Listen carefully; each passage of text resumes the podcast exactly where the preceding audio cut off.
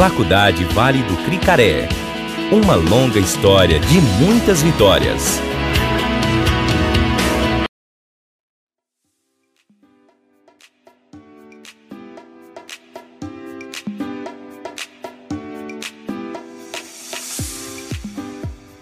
Transferências internacionais são conexões entre você, o negociador, e seu local de interesse. É importante também uma assessoria especi especializada, pois é uma atividade burocrática. Para cada caso, uma recomendação específica, e hoje iremos falar de transferências internacionais, principalmente no futebol. Boa noite a todos, eu sou o Diego, estamos agora iniciando o nosso primeiro podcast, o Gestão em Campo. É, somos estamos com um convidado ilustre, o doutor advogado Eduardo, Eduardo Diamante. Estou aqui também com meu colega Eduardo Siqueira, colega de curso. Oi, oi. Eduardo, pode se apresentar, doutor? Bom, boa noite a todos. Primeiramente, agradecer o convite aí do Diego, do Eduardo parabenizar a iniciativa. Eu acho que isso é uma coisa que tem que ser trazida a conhecimento, né? A gente assiste muito futebol e essa discussão do futebol, até da parte negocial e jurídica pela televisão. E não é o ideal, né? Às vezes a gente fica curioso. Eu mesmo comecei na área dessa forma, né? Quando teve o caso da portuguesa, do rebaixamento, aquela discussão toda na televisão me chamou a atenção e eu fui atrás de estudar o assunto. Então acho muito válido já durante a faculdade vocês criarem esse tipo de debate, criar o podcast para informar realmente como é que funciona por trás da televisão, pelos bastidores do futebol, que é muito diferente. Muito, muito diferente. Muito bem. É, vou começar o nosso tema, como eu disse, as transferências internacionais no futebol, né? É, sabemos que o Brasil é um mercado que, que importa muito jogadores, né? Recentemente saiu uma matéria do, do, do Globo Esporte falando realmente isso, com dados da FIFA, que o Brasil no ano de 2020 foi o país que mais importou jogadores. E vamos começar falando sobre algo que é bastante falado, né? O sistema de solidariedade FIFA. É, é isso, é, Diego. O Brasil é, é, de fato um grande exportador de atletas. Acho que essa é hoje uma das principais fontes de receita dos grandes times, né? A gente sabe aí quanto que o orçamento fica apertado no final da temporada e se não tem uma transferência ou outra, é, as contas às vezes não fecham. Então, para o Brasil, isso de fato é muito, muito relevante. É, sobre a questão dos direitos de formação da FIFA, você mencionou aí o sistema de solidariedade da FIFA. E é importante esclarecer que, que na verdade, o mecanismo de solidariedade ele é um, um tipo de direito de formação. Então, a gente tem direito de formação e dentro dele dois tipos diferentes, o mecanismo de solidariedade e a compensação por formação.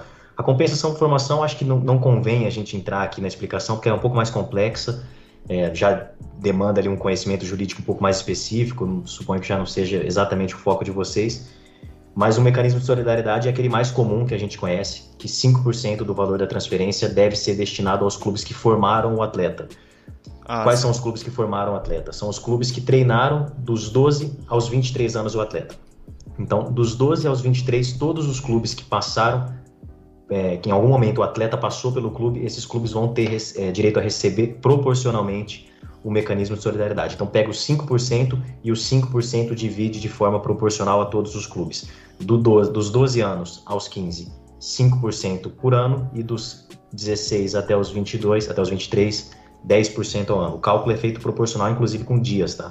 Sim. Se você tiver um time que treinou um atleta por 16 dias, ele vai ter lá o direito de, de solidariedade garantido numa proporção mínima, mas ele vai ter. E isso para o Brasil sempre representou para os clubes brasileiros uma renda muito boa, tá? A gente às vezes pensa que pô, 5% do valor da transferência ainda vai ser dividido, mas faz muita diferença. Aqui no escritório a gente advoga para mais de 120 clubes é, nessa questão de direito de formação desde 2004 e é muito, muito relevante. É uma receita que os clubes têm, os clubes grandes, assim, os formadores do Flamengo, os quatro do Rio, os quatro de São Paulo, até os de interior de São Paulo, então Ponte Preta, são times que fazem muita receita com direito de formação. É, é, um, é um assunto que realmente não pode ser ignorado pela perspectiva comercial, tá? É, bastante importante, né? Essa questão de orçamento, né? Para os clubes menores, mais ainda, né? Clubes grandes, assim, eu diria, essa é importante, né? Para estar tá cobrindo o orçamento em si, mas para clubes menores que tem aqueles jogadores que surgem desde a base em si, né? É sempre bastante importante estar tá tendo essa renda extra, né? Exato. E é, e é, é um dinheiro, assim, que ele entra, isso é bom esclarecer, que ele entra sempre, tá? Toda transferência do atleta, seja ela, obviamente, onerosa, tem que ter um valor envolvido, já que a gente calcula 5% sobre o valor da transferência, tem que ter um valor de transferência. É, e isso aplica quantas vezes for necessário. Então, se o atleta for vendido é, com 21, depois com 25, com 27, com 30, continua aplicando, sempre na mesma proporção, lógico, mas com, dependendo do valor da transferência, mas sempre aplica. E, e é, é, bom ressaltar, é, Diego, que teve uma mudança recente na última versão do regulamento da FIFA, que ampliou o mecanismo de solidariedade, porque antes o mecanismo se aplicava quando a gente dizia que tinha dimensão internacional no negócio, ou seja, um atleta vendido de um país para o outro. Sim. Um atleta brasileiro saindo, vamos supor, do Brasil para a Inglaterra, ou da Inglaterra para a Itália, da Itália para a Alemanha, mas tinha que ter essa dimensão internacional. Hoje a FIFA ampliou um pouco isso. Então, ela considera a dimensão internacional também ainda que o atleta não mude de país, mas que seja um, um atleta de outro país. Então, se o Gabriel Jesus sair do Manchester City para o United, essa transferência foi dentro da Inglaterra. Antes não teria mecanismo de solidariedade, mas agora tem, porque o Gabriel Jesus é brasileiro. Então, o jogador pertence a outro país. Então, ampliou e isso faz muita diferença, porque a gente tem inúmeros casos de transferências com valores altíssimos, mas que ocorreram dentro do país. E antes não aplicava e agora aplica. Então, é, foi aí uma, uma, um mecanismo 2.0 que a FIFA criou, que deu uma, uma turbinada recente no, nessa receita dos clubes. É, como também essa questão de comprovar, né, que o jogador jogou na base naquele determinado time, né? É, se não me engano, um exemplo que eu vi recentemente, né, o Pedro que joga no Flamengo, né? É, tinha, se não me engano, três clubes tentando comprovar que ele jogou na, no, na base durante certo período, né? Uhum. Tá. É, é assim, para você entender como funciona, esses processos de mecanismo, eles são cobrados perante a FIFA, tá? A gente entra com um processo na FIFA através de um sistema TMS que chama, que é um sistema informatizado que basicamente as coisas ocorrem quase que de forma automática. Para a FIFA, ela, ela, ela vai ficar vinculada ao que a Federação Nacional diz. Então, para a FIFA, o que vale é o passaporte desportivo emitido pela CBF ou pela Real Federação Espanhola, pela Federação Italiana, mas enfim, a Associação Nacional emite um passaporte onde constam todos os registros do atleta. A FIFA respeita absolutamente aquilo. O que acontece, de fato acontece, raramente, mas já tivemos casos nesse sentido, é de um clube falar que treinou o atleta e não constar no passaporte desportivo o registro desse clube. E aí é uma, é uma discussão que o clube nem entra na FIFA. O clube não entra na FIFA porque a FIFA não tem um processo de instrução, não tem audiência, não permite produção de provas. Então o clube primeiro resolve o problema na CBF. Ele vai na CBF, na Federação Estadual ou na CBF e mostra para a CBF os documentos que comprovam que o atleta esteve de fato registrado no clube por determinado período. A CBF vai analisar a documentação, vai retificar o passaporte e a partir desse momento o clube pode ir na FIFA. Então, assim, ele não vai na FIFA pleiteando o direito de, direito de informação, mecanismo de solidariedade, sem antes constar no passaporte. Seria perda de tempo, porque a FIFA fica absolutamente restrita ao que consta no passaporte. Então, esse é o documento oficial, o que a CBF emite dizendo o registro do clube. Consta lá o nome do clube, a data de início e a data de final, a data de término do, do período que o atleta teve vinculado àquele clube. Sim. É, mudando um pouco o tema, né? Mas ficando também nessa questão. Quando o atleta é menor de idade, né? Surge. Ele faz. Ele, ele, o contrato profissional é aos 16 anos, se eu não me engano, né? Uhum. É, mas o atleta aos 12, se não me engano, ele faz uma vinculação, que ele pode estar se vinculando a um clube em, em si. E, se eu não me engano, ele não pode ser transferido para um clube no exterior até assumir os, os 18 anos. Mas se eu não me engano, tem surgiu recentemente na FIFA essa questão de estar tá agora autorizando essas transações, né? De fato, no Brasil a gente já é, são, são coisas diferentes, tá? Sim. É, o, primeiro, de fato, a partir dos 16 anos o atleta já pode ser profissional. Isso está na Lei Pelé e não, não tem impedimento nisso daí. Tem até um conflito que a, a Lei Pelé fala que quando o atleta faz um contrato com 16 anos, o contrato pode ter duração de 5 anos que é o, o limite permitido pela lei mesmo de um contrato especial de trabalho desportivo. Já a FIFA fala que quando o atleta tem 16 anos e faz um contrato profissional, esse contrato só pode ter 3 anos de validade. Então, a gente já tem um conflito entre normas, mas isso seria assunto para um outro momento, tá? Eu vou focar aqui na sua, na sua pergunta com relação aos menores. Sim. Via de regra, transferência de menor de idade internacional é proibida, tá? O regulamento da FIFA é bem claro que menores de 18 anos não fazem transferência internacional via de regras, via de regra, tá? Temos cinco exceções temos cinco exceções no regulamento da FIFA que são bem específicas. Então, vamos lá. A primeira delas é que o, a família do atleta se muda de país por uma razão não relacionada ao futebol e o atleta, evidentemente, tem que acompanhar a família. E aí, nesse momento, vai ser autorizado, então, que ele se registre por um clube fora do país, tá? E eles são muito rigorosos. A FIFA tem uma abordagem muito restrita nisso, porque a gente sabe que atletas que chamam muita atenção, como é o caso do Neymar, ou, ou de um sei lá, o Ronaldinho Gaúcho na época, com um atleta de, que vale muito dinheiro, os clubes às vezes tentam dar um emprego para a família Sim, né? em alguma empresa, exato, em alguma empresa é, que tem algum sócio do clube tem uma empresa, então coloca na empresa do, do sócio ali do clube os pais para trabalharem e aí vem com essa desculpa de que o atleta se mudou por razões não relacionadas ao futebol e etc. Então a FIFA é muito restrita nisso. Então essa seria a primeira exceção. Eu, eu não vou me aprofundar em todas elas, mas é, na União Europeia também tem regras diferentes, tá? Por conta de ser um bloco econômico, as fronteiras são muito menores, mais próximas. Tem também uma questão do atleta morar a 50 quilômetros da fronteira. Então, se você mora no Brasil, a, na fronteira com o Paraguai, você pode, num raio de 50 quilômetros, você pode se transferir ali para pro, a Federação Paraguaia também. Você pode jogar ali, tem algumas condições de, de ter que ir para casa e etc., mas isso é possível. É, questões humanitárias ou questão também de, de fins estudantis também são aceitos pela FIFA, tá? Mas, como via de regra, transferência de menores é proibida. Na FIFA não acontece, salvo essas exceções bem específicas. Você citou transferência na Inglaterra, né? Aí me veio em mente aqui agora, né, que, se não me engano, as regras de transferências internacionais na Inglaterra, assim, né, são um pouco diferentes, né? É, parecem questões de jogador de passaporte, todas as questões. Você poderia falar um pouco? Sim, é, é, não é que a regra para a Inglaterra é diferente, é porque é, a gente a regra de, de FIFA, tá, do futebol, uhum. do direito internacional, ela é uma só, ela é da FIFA.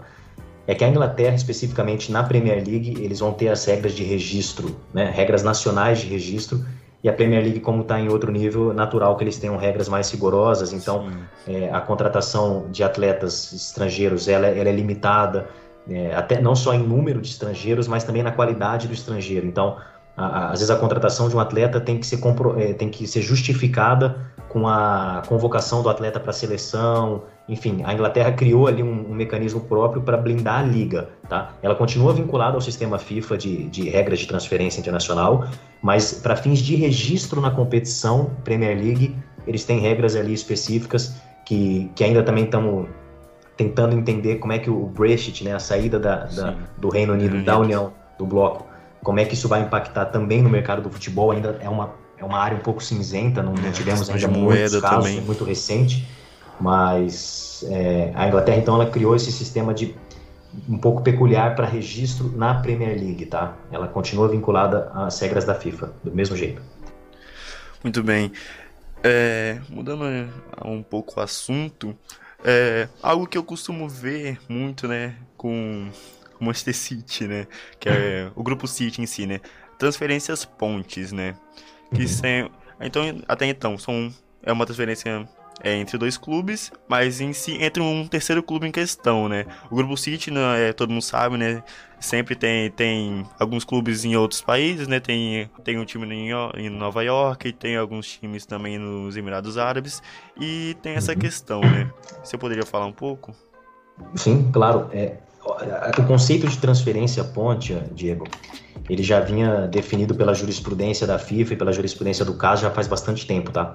A, a, inclusão desse conceito especificamente no regulamento é recente, salvo engano, tem aproximadamente um ano.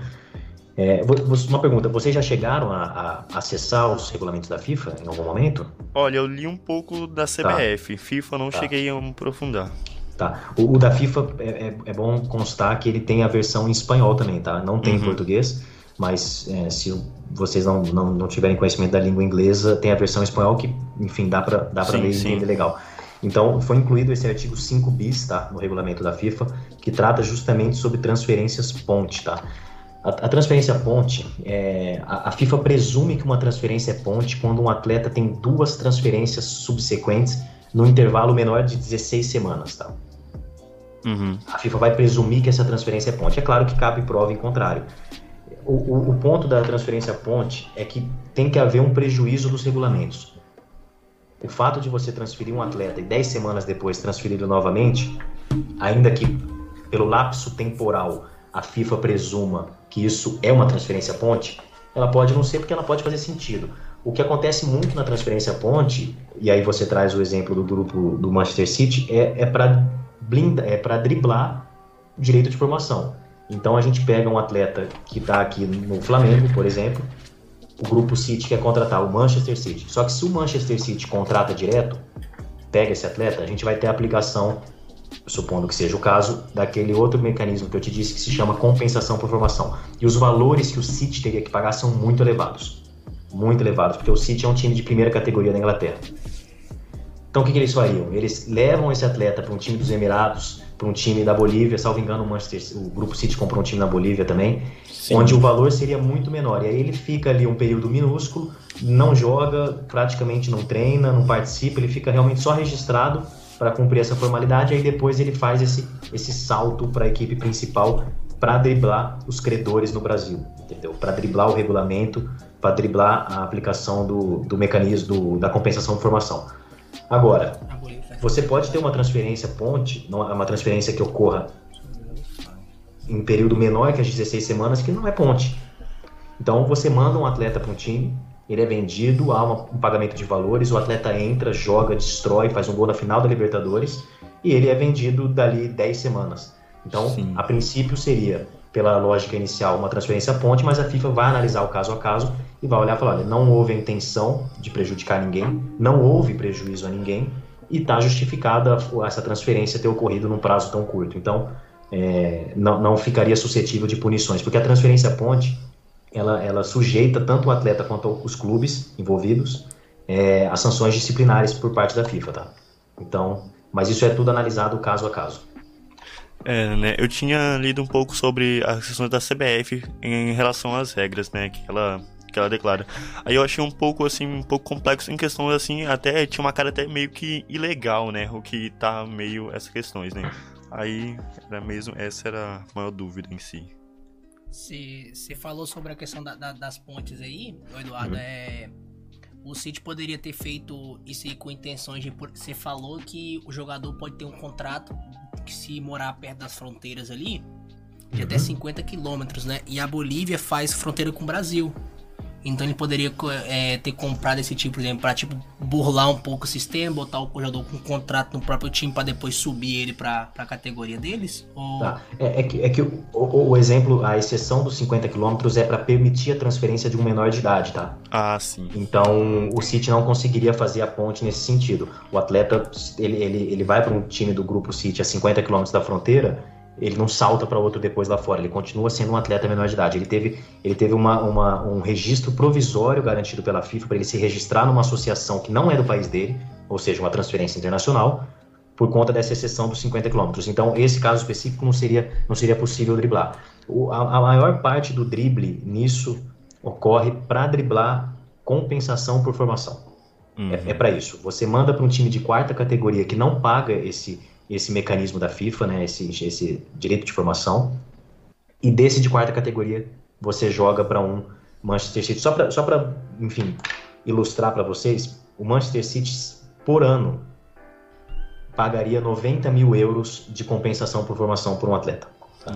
Por ano que ele ficou treinado no clube. Então, se você tiver um atleta que ficou 5 anos jogando no Flamengo, aí quando ele completou 19 anos, o Manchester City vem sem pagar valor por transferência, porque acabou o contrato dele com o Flamengo. Tá? Eu, eu, por isso que eu não expliquei naquele momento esse, essa situação do direito de formação, esse tipo de direito de formação, que é a compensação de formação, porque ele é mais complexo. Mas vamos dar esse exemplo. O atleta ficou 5 anos no Flamengo. Quando ele deu 19 anos, acabou o contrato, ele não renova com o Flamengo, o City vem, pega e leva embora. De graça. vai dar o gatilho para cobrar essa compensação por formação que eu falei. E por ano o City pagaria 90 mil euros. Então seria 450 mil euros, considerando os 5 anos que ele ficou no Flamengo, que o City teria que pagar por essa transferência. E aí sim que entra a maioria dos casos de, de transferência ponte. O City iria através de um outro time do grupo City, que é um time de quarta categoria, e aí quarta categoria não aplica esse, esse instituto que eu estou falando, pega o atleta, fez essa transferência internacional, não aplica o direito de formação. Passado um tempo, o City vem e tira do outro grupo, que é, tira do outro time que é do mesmo grupo, e aí está tudo resolvido. Isso seria uma transferência ponte. E, o, o, caso mais comum de transferência ponte é para driblar compensação por formação. Entendi. É, agora vamos mudar. É, mudar não, vamos falar sobre a questão de a importância de transferência ainda. É, agora a questão do, do empresário, a importância do empresário intermediário, né? E o empresário que que negocia o jogador com, com esses clubes? Tem a, qual a sua importância deles? Do, do intermediário, que é aquele que quando começa com, com o jogador, quando ele ainda não, não está, como não virou uma estrela, e uhum. depois, quando ele vira, a importância desses dois? Também tá. a questão onde entra o advogado em si, né? Que é o seu trabalho. Vamos lá. É, co começando pela, pela questão do empresário, é, a gente tem no, no, meio do futebol, ainda que na maioria dos casos se confundam, mas a gente tem alguns tipos de perfil, tá? De empresário. Tem aquele empresário que faz de fato a gestão do atleta desde pequeno, da base, a gestão da carreira inteira, e, e tem empresário que, que já está num patamar um pouco mais elevado, que não faz mais esse trabalho de gestão de carreira desde a base, salvo, claro, o caso de algum craque, algum atleta que vale muito dinheiro, e ele entra de forma mais pontual como um intermediário mesmo. Então tem um atleta aqui no Flamengo jogando muito, ele tem contato com o Barcelona, ele não faz a gestão da carreira do atleta, mas ele vem, conversa com o Barcelona, em nome do Barcelona ele entra em contato com o empresário do atleta e faz só a intermediação pontual, tá? Então é, tem, tem esse tipo de empresário, tá? Um empresário que faz uma coisa mais é, mais duradoura com o atleta e aquele empresário que entra no caso específico daquela operação e, e só. Depois sai também, não, não, não, participa da continuidade da carreira. É muito, muito importante. Tá? É, infelizmente, é claro, como toda área, a gente tem péssimos profissionais, tá? tem péssimos empresários, como tem péssimos advogados, péssimos médicos, péssimos engenheiros, e aí acaba ficando uma categoria muito queimada, né? Gente vê aí escândalo com empresário, é, empresário que rouba atleta, empresário que recebe mais que atleta, isso acontece, tá? Sim. Empresário que ganha mais dinheiro que o próprio atleta. Só que a figura do empresário é muito, é muito importante. Do bom empresário, do bom empresário. Até, e aqui esse é o link com a segunda pergunta, com relação à função do advogado, porque o empresário é que tem o um advogado. Tá? Ah, é sim. difícil você pegar um atleta que tenha um advogado. O atleta ele não costuma ter muito carinho, muito cuidado com esse tipo de situação. Então, como tem um empresário que faz a gestão da carreira dele, o empresário é responsável por absolutamente tudo. Então, o empresário cuida dessa parte jurídica também. O empresário tem o corpo jurídico próprio. O atleta, o atleta chega só para assinar. O atleta não quer ter preocupação nenhuma. Então, a figura do empresário é a que acaba trazendo juntamente a figura do advogado, e aí é muito importante. É muito importante. Aqui no escritório a gente tem a, atuação tanto é, na, na, parte das transferências mesmo, então na negociação, na elaboração dos contratos e etc., na, pela parte jurídica, evidentemente, quanto na parte já de quando deu o problema. E geralmente, quando dá o problema, são aqueles contratos que a gente justamente não participou. Então a gente recebe um cliente, olha, aconteceu isso, isso aqui. Quando a gente vai olhar, é porque o contrato estava errado. E você imagina assim, a dificuldade que é você negociar um contrato com um time árabe. Sim é, é muito difícil, tá? É, é, não, não desrespeitando a cultura árabe, nada do tipo, mas é, é uma cultura muito diferente, é, o idioma é muito diferente, o, o próprio inglês é confuso, é complicado de entender. Então, assim, a gente pega uma negociação com o time árabe, se você não tiver uma assessoria jurídica, ou que seja pelo menos um empresário muito experiente, é, a chance de dar problema é enorme. Enorme. Porque o atleta ele vai se preocupar, Diego, quanto eu vou ganhar? Qual é o meu salário? Só que ele não sabe nada além disso. Ele não sabe é, que, a, quais são as hipóteses de rescisão, se ele ficar sem receber salário, ele pode rescindir o contrato, quais são as obrigações dele, se esse salário de fato vai implicar no recebimento, porque tem países que têm uma tributação elevadíssima, então o atleta vai achando que ele vai receber um salário bom, só que a tributação do país é, é, absurda e na prática o salário dele é pior do que ele que recebia no Brasil. Então é, é fundamental, é, é, indispensável. Se, se no Brasil já é importante ter um advogado te acompanhando, imagina uma transferência internacional. É, só uma, uma observação aqui. Eu queria que se, se você conseguiria falar, não, não sei se você é advogado também de jogadores ou só de clubes, mas Sim. queria saber a diferença de trabalho que você faz com um jogador e com um clube, se, se é praticamente igual, se é totalmente diferente.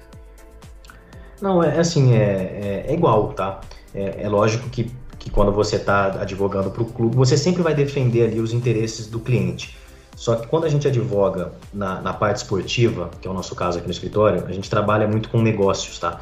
Então é uma advocacia muito diferente daquela advocacia tradicional em que o é, processo no, no, poder judiciário, aquela coisa mais engessada, mais burocrática. A gente trabalha diretamente no negócio. Então a nossa postura tem que ser uma postura que a gente chama de pro-deal, né? a favor do negócio. Então, sempre quando a gente está advogado, a gente nunca vai travar o negócio. Então, vai vir a minuta do contrato para mim, eu não vou ser aquele advogado, é claro que eu vou pontuar tudo que for relevante, mas eu não vou ser aquele advogado que vai emperrar, que vai demorar para responder. A gente tem que ter essa noção da dinâmica do negócio. É uma advocacia muito, muito específica e muito diferente. Então, é, na prática, não muda muito você advogar para o atleta ou para o clube, porque se você está na negociação, o seu cliente quer que o negócio seja fechado tá? Seja clube, seja atleta. Então você vai ter que advogar para que o negócio seja fechado com segurança, evidentemente. Mas a, a, a, postura é basicamente a mesma. É claro que num contrato de clube a gente coloca uma cláusula que protege o clube, no contrato do atleta a gente coloca uma cláusula que protege o atleta, mas é típico de uma negociação, tudo em termos razoáveis. Mas assim, a postura é, é basicamente a mesma. Não, não tem muita diferença não. Você teria alguma história assim que você poderia estar contando? Uma história que eu poderia estar contando.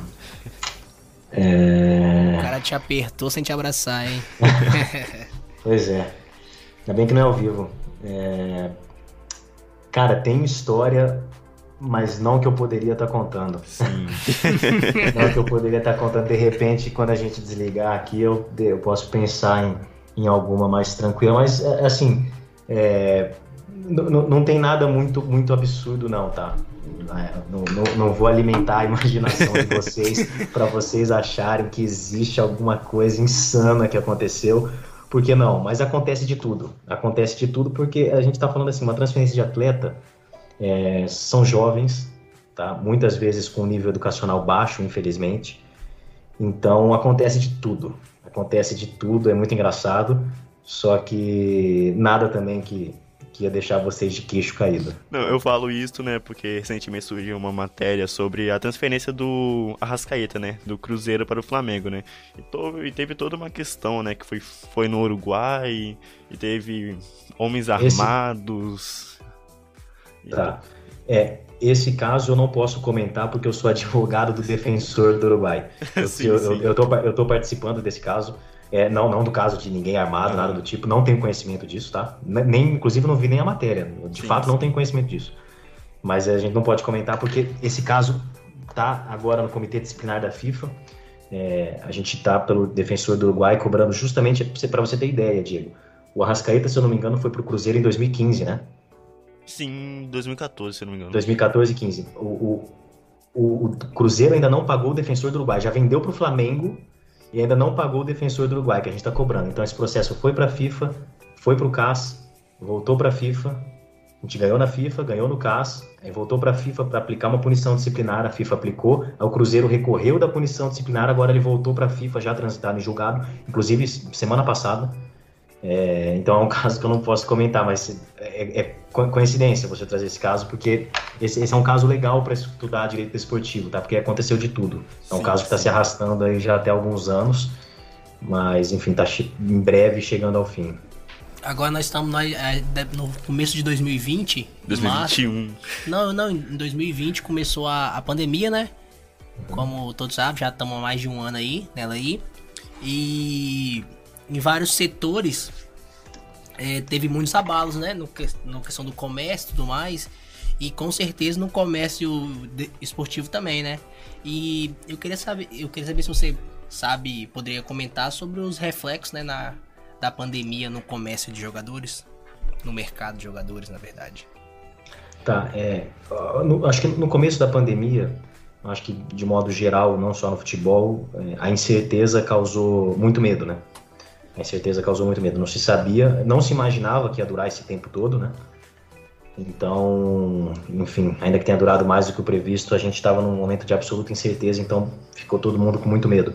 No futebol não foi diferente. O que a gente viu no, no futebol, Diego e Eduardo, é, é, a gente imaginou que teria um aumento muito grande em transferências temporárias, né, os empréstimos, que seria ali uma alternativa dos clubes. A gente, a gente viu um, um ligeiro aumento nisso, mas nada assim igual a gente imaginou que seria que seria essa alternativa que foi ventilada lá no início da pandemia, de que os clubes teriam para contratar sem necessariamente dispor de muito dinheiro. Então, é, eu te mando um atleta por empréstimo, você me manda outro, a gente faz uma troca ali, enfim, um, um, uma negociação um pouco mais criativa, tá? Teve um, um ligeiro aumento, nada demais. Eu acho que o, o principal ali que, que no, no primeiro momento também causou muito medo da pandemia foi com relação aos contratos. Só que tanto no Brasil quanto na FIFA, é, os órgãos competentes foram muito felizes em emitir normas que, que regulassem isso, tá? Então, no Brasil a gente teve uma medida provisória, que se eu não me engano foi a 984 de 2020, que permitiu então que, que, que, os clubes firmassem um contrato de trabalho por 30 dias. A Lei Pelé prevê que o mínimo é três meses. E aí criava uma dificuldade muito grande quando o contrato do atleta acabava, o campeonato ia voltar, mas ia voltar só por mais duas semanas, por mais um mês, e clubes pequenos teriam que fazer um contrato de três meses. Então o governo federal veio, editou a medida provisória, permitindo então que o contrato, que a Lei Pelé fosse flexibilizada de três meses para 30 dias. E a FIFA também emitiu normativas de que, de que as partes tinham que, que chegar em consenso, de que os vínculos poderiam ser estendidos até o final da competição, porque às vezes o contrato ele terminava numa data, 31 de julho. Por quê? A princípio era a data que se imaginava para o fim da temporada. Só que a temporada foi estendida e aí a FIFA veio explicando e é, emitindo essa normativa, dizendo que os contratos então poderiam ser estendidos até o final da competição, ainda que o término fosse é, outro. Enfim, houve ali um, movimento muito eficiente no meio do futebol, então a gente não viu muitos problemas é, gerados da pandemia. Tá? Tem caso ou outro aqui no escritório mesmo é, a gente tem um caso de um atleta que, que teve problema com o time da Arábia Saudita, mas e aí foi uma questão mais financeira do clube que já não tinha mais dinheiro, foi muito impactado e parou de pagar os salários do atleta. E aí com três meses, é, dois meses de atraso de salário, o atleta rescindiu e foi embora. Então, e aí o clube vem com toda essa argumentação, pô, mas foi a pandemia e etc, mas a FIFA também já deixou bem claro de que isso não seria uma causa para não pagar salário. Então, é, acabou não dando tanto problema igual se imaginava. Claro que teve, mas menos do que, do que previsto. É... Eduardo, é uma questão já mudando de assunto, assim, né? É... A, se não me engano, a, essa, o mercado, né? O mercado de transferências de jogadores, né? É, no passado teve a transferência do Zidane, né, para o Real Madrid, se não me engano foi 76 milhões assim que ocorreu. Teve a do Cristiano, no Cristiano Ronaldo, do Real Madrid também, teve, foi mais ou menos 90 milhões. Teve a do Bale em seguida, foi uns 100 milhões de euros. E tem essa questão né, dos valores estarem sempre em uma crescente enorme, né? E depois, de, recentemente, nós tivemos a, a transação do, a do Neymar, né? Para o PSG, né? Que foi um valor, se pode dizer, absurdo assim no mercado, né? Eu, mesmo sabendo que a tributação não é sua especialidade, mas você podia falar sobre essa sobre o mercado que está com, uma, com valores crescentes, né? É, você poderia falar? Sim, é o a, a transferência do Neymar assim, é, é claro que ela inflacionou. Por hora, ela foi um caso isolado, né? Não, não tivemos nada que chegou nem perto na transferência do Neymar, que foi 222 milhões de euros, se eu não me engano, né? Isso, isso. Só que de fato ela inflacionou. Hoje a gente já, assim, ainda que a gente não tenha um recorde quebrado da transferência do Neymar, a gente já sabe que o próximo grande craque mundial, próximo grande craque mundial, se não quebrar esse recorde, vai chegar muito próximo. Então, de fato, inflacionou. Se a gente pensar hoje na transferência do Mbappé, é, do Haaland daqui a uns anos, enfim, de algum outro atleta que que sinalize que pode vir a ser o melhor do mundo, etc., a gente já pode esperar que os valores girem em torno de 200 milhões, daí um pouco para mais ou um pouco para menos. Então, sem dúvida que a gente colocou a âncora um pouco mais adiante agora, né? Por enquanto, ninguém chegou perto do, da transferência do Neymar ainda, mas é, nítido que, que houve sim um, uma inflação do mercado, mas eu acho que isso é natural também, viu? Ainda que não houvesse a, a, o caso do Neymar, que, enfim, fez a, o, o recorde quebrar de longe, a gente aos poucos teria esse crescimento, como você mesmo pontuou, né, Diego? Então, Zidane, aí Zidane, Beckham, Bale, Cristiano Ronaldo e etc. Então, teria essa, essa escalada natural, talvez não tão rápida, mas é, isso, é, isso é natural que ocorra. Conforme os clubes têm maior poder econômico, é, é natural que eles paguem valores maiores para ter os atletas que eles querem. Até porque a monetização está cada vez maior, né?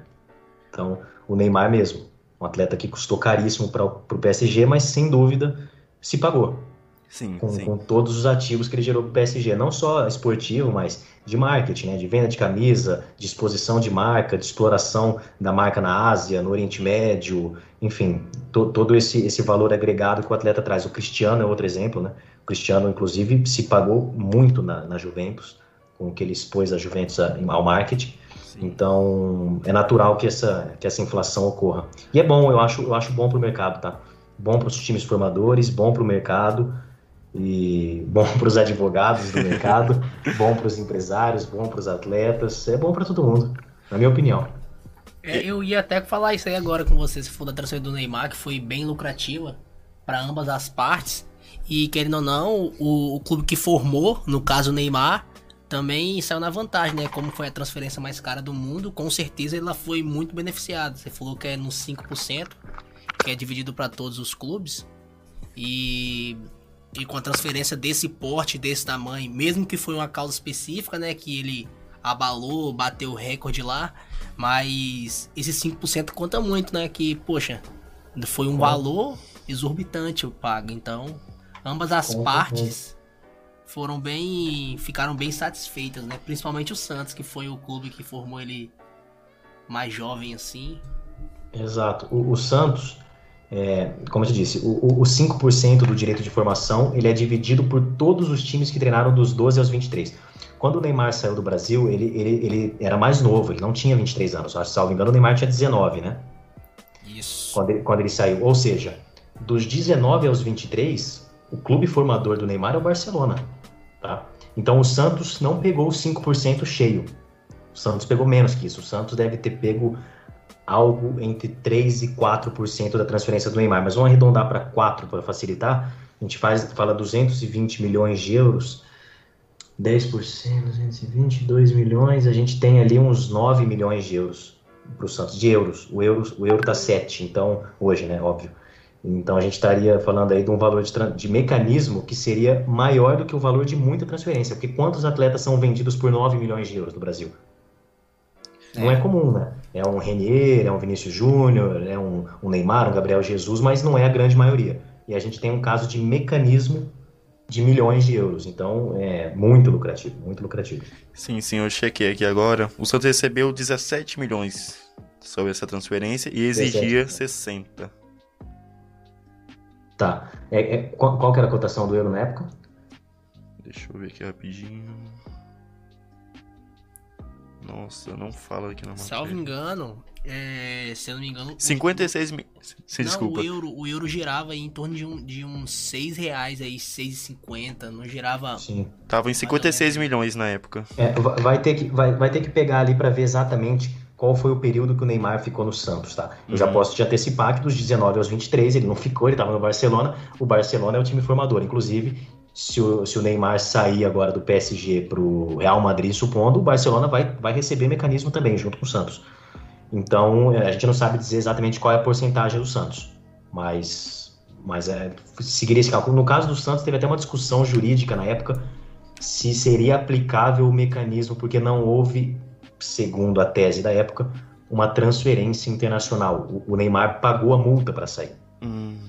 Então teve essa discussão se o pagamento da multa, que é uma buyout clause, se ela, se ela daria início a um processo de mecanismo de solidariedade, acabou que sim, que esse é o entendimento mesmo, já era o entendimento, foi só confirmado, e aí teve de fato o pagamento de mecanismo. Mas teve essa discussão também, tá? Os valores é bem objetivo, assim, é, é, até me surpreende você dizer que o Santos pediu 60 e só ganhou 17, porque errou feio na conta, então. Errou uhum. feio porque a conta é simples, você pega o período, você faz o cálculo da porcentagem, calcula o valor da transferência, é uma regra de três simples. Sim. É quase uma, uma coisa assim que, enfim, não tem erro, é de fato uma coisa muito objetiva, né? É, como você disse, né, a questão do clube formador, né? As vendas do Vinícius Júnior, tanto do Renier, né, que saíram do Flamengo logo com 18, 19 anos. Então, no caso, o Real Madrid também, que é hoje é o clube que tem, é, os dois também é clube formador, né? Sem dúvida. Todos, todos os clubes que, que treinaram atleta, dos 12 aos 23 anos. Ah, sim. É, outra questão, né, sobre essa questão do, do mercado. É, no Brasil, né, esses, esses reflexos sobre essa venda do Neymar chegou também ao Brasil, né? Você poderia dizer, né? Em, em, em que sentido você disse? Questão de, de, inflacionar valores, né? Nas, até nas transições aqui que ocorrem em solo brasileiro, né? Eu falo, hum. essa questão também teve é, do caso do Arrascaeta, que teve, que teve o Flamengo, teve a compra do Gabriel, teve a compra do Pedro, a do, a do Gerson. Sim, foram transações internacionais, né? Mas também mostra que o mercado brasileiro também tá com tá podendo dar também, é, dar esses lances altos, né? É, é, é assim, o, o, mercado brasileiro, Diego, ele hoje em dia ele tem, enfim, alguns times que se destacam demais, tá? Que é o caso do Palmeiras e do Flamengo. Então é muito difícil a gente, a gente querer trazer como mercado brasileiro a realidade do Flamengo. O Flamengo tem vendido atletas por preços altíssimos, o que antes era uma coisa que a gente via acontecer mais com o São Paulo. Uhum. São Paulo era um time que vendia melhor. Hoje o Flamengo vende super bem, o Palmeiras vende bem, e o Flamengo, além de vender bem, compra bem, paga caro pelos seus atletas. Mas isso é um pouco mais pontual no Flamengo. A gente já não vê isso nos outros times. A gente pega um, um jogador do Vasco, por exemplo, que ainda que seja um jogador de destaque, um jogador caro, ele, ele não sai pelo mesmo valor, entendeu? Porque o time lá de fora sabe a realidade financeira do vendedor. Então, assim, se você chega com 10 milhões de euros para o Flamengo, Sinceramente, o Flamengo tem total condição de rejeitar essa proposta. Agora, por um time que, que às vezes está numa segunda divisão, que está sufocado financeiramente, uma proposta de 10 milhões de euros é quase irrecusável. Então, o, o, Brasil ainda não, não consegue ver isso de forma ampla no mercado. A gente tem casos pontuais de um time que se destaca. Por enquanto, no Brasil, sempre teve um time que se destacou e depois ele voltou ao normal. Então, a gente teve a época que o Corinthians foi mundial, campeão mundial que diziam agora acabou. Corinthians abriu uma distância, nunca mais pegam. E a situação se mostrou diferente. Então, hoje quem vive isso é o Flamengo, de forma muito orgânica, o Palmeiras também. E a gente não, não consegue ver isso de forma ampla. Então eu, eu, eu não.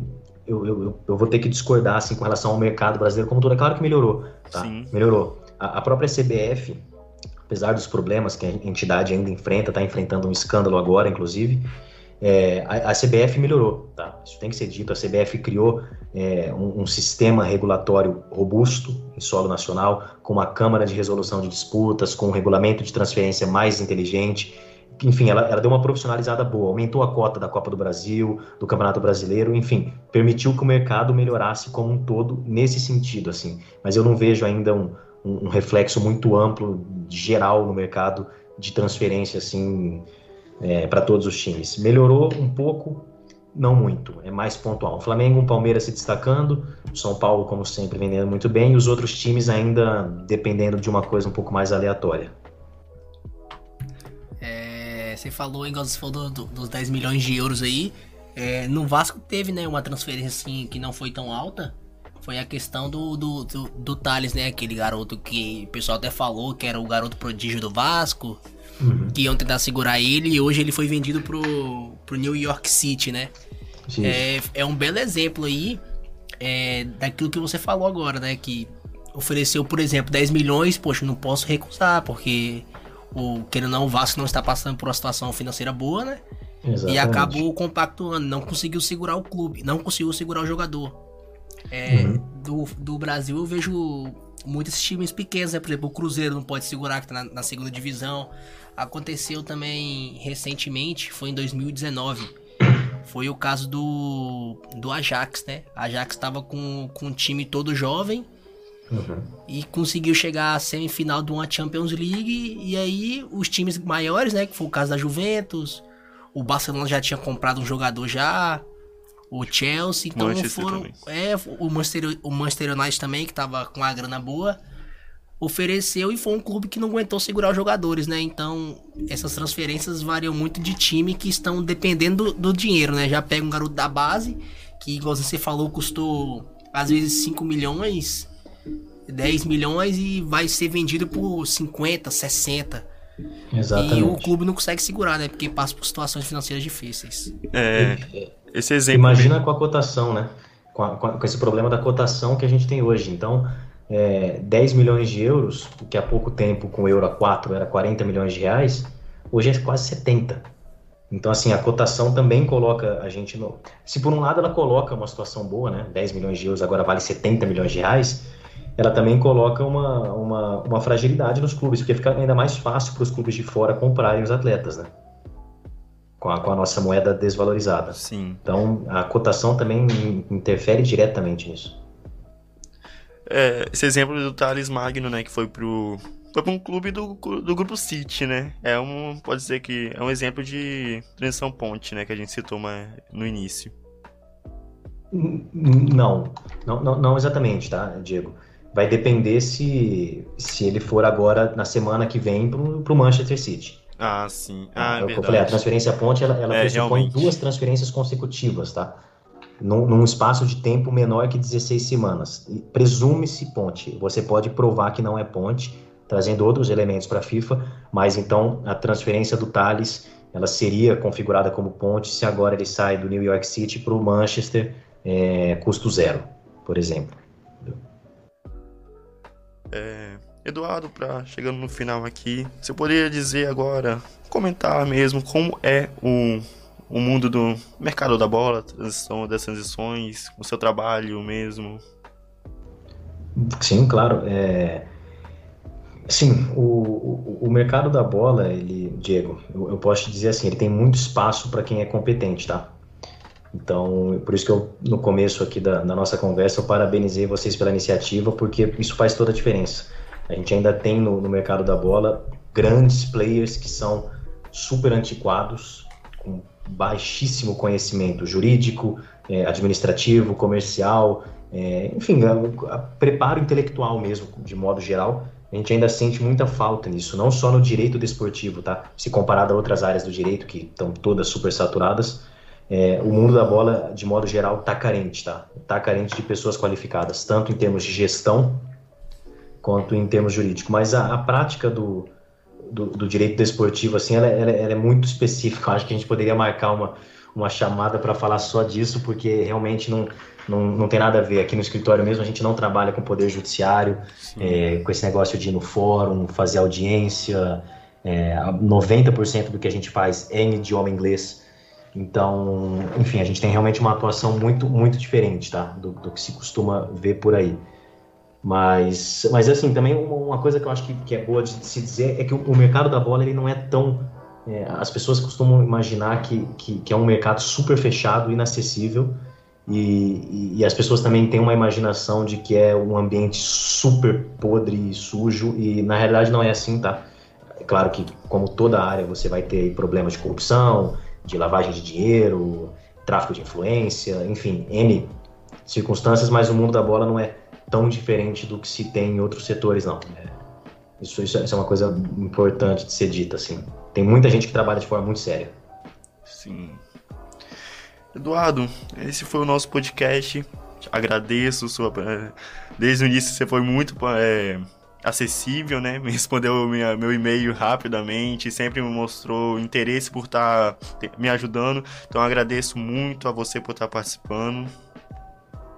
Eu, eu que agradeço o convite de vocês. É, fico à disposição para um próximo bate-papo, sem Sim. problema, assim, cabendo no. Conseguindo encaixar no meu horário, eu atendo vocês tranquilamente, sem problema nenhum. Gosto de falar sobre esporte, gosto de falar sobre futebol, sobre direito esportivo, sobre a indústria da bola. E gosto de ajudar também os acadêmicos. Já tive aí do lado de vocês, não faz muito tempo, faz pouco tempo. Então eu, eu sei como é importante e como é, é, é legal ter esse contato com quem está no front, né? Porque às vezes a gente lê livros, a gente lê reportagens, lê artigos, mas é, é muito diferente entender de fato com quem lida diariamente com aquilo. A perspectiva é outra, então acho que enriquece muito. Espero ter ajudado. Não sei se, se eu correspondi às claro. expectativas, mas se não correspondi, também me coloco à disposição para uma próxima. E, enfim, tamo aí. Eu acho que, que, é, que é isso aí mesmo. Muito obrigado aí, né? Agora eu vou passar para agradecer também. É, você sanou as dúvidas pra caramba, até as que você não ficou que você eu acabei falando uma pergunta que não não tinha não muito cabia, que não, cham, não tinha o seu conhecimento e mesmo assim você tentou falar um pouco e isso ajudou bastante, tá? Muito obrigado aí. E você falou uma coisa importante aí que é bom a gente conversar, igual a gente conversou, poxa, é muito diferente ler livros, jornais, igual você falou. A gente tendo um bate-papo assim, a gente aprende talvez até melhor do que você ler um, ler um livro que fala sobre o assunto às vezes. Porque na prática Sim. é totalmente diferente, né? Às vezes na teoria é uma coisa, na prática vem. É. Exato, na, na prática é muito diferente. É, é claro que a gente fica muito limitado aqui é, numa chamada de 40 minutos, 50 minutos e não, não dá para se aprofundar nos temas exatamente, ainda mais quando a gente passa por vários temas. Então, transferência de menores, solidariedade, transferência ponte, pandemia, Neymar, é... o que mais a gente falou? Pandemia, enfim, é. esse apanhado geral de temas aí que, que, a, gente, que a gente passou, não dá para se aprofundar muito, né? Mas, sem dúvida que o, o contato com a prática é muito, muito enriquecedor. Muito, muito, muito, muito. Então, por isso que eu, de fato, fico à disposição de vocês, não só dessa vez, como o Diego viu aí, eu, se, eu, se, se eu posso, eu atendo mesmo, e os colegas do escritório também. Então, eu coloco não só não só me coloco, como coloco o escritório à disposição de vocês. Quando vierem a São Paulo, se quiserem conhecer o escritório, bater um papo, tomar um café, estamos de portas abertas aqui para recebê-los. Então, isso, obrigado. E que tenhamos novos projetos no futuro e que sua carreira siga assim brilhante. Eduardo, muito obrigado novamente. E esse foi o nosso podcast Gestão em Campo. Obrigado, gente. Boa noite. Boa noite. Tchau.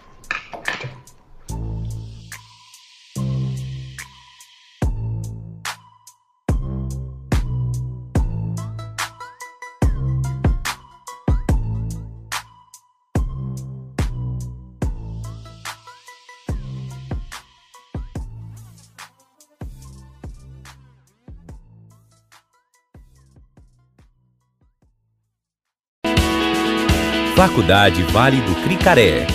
Uma longa história de muitas vitórias.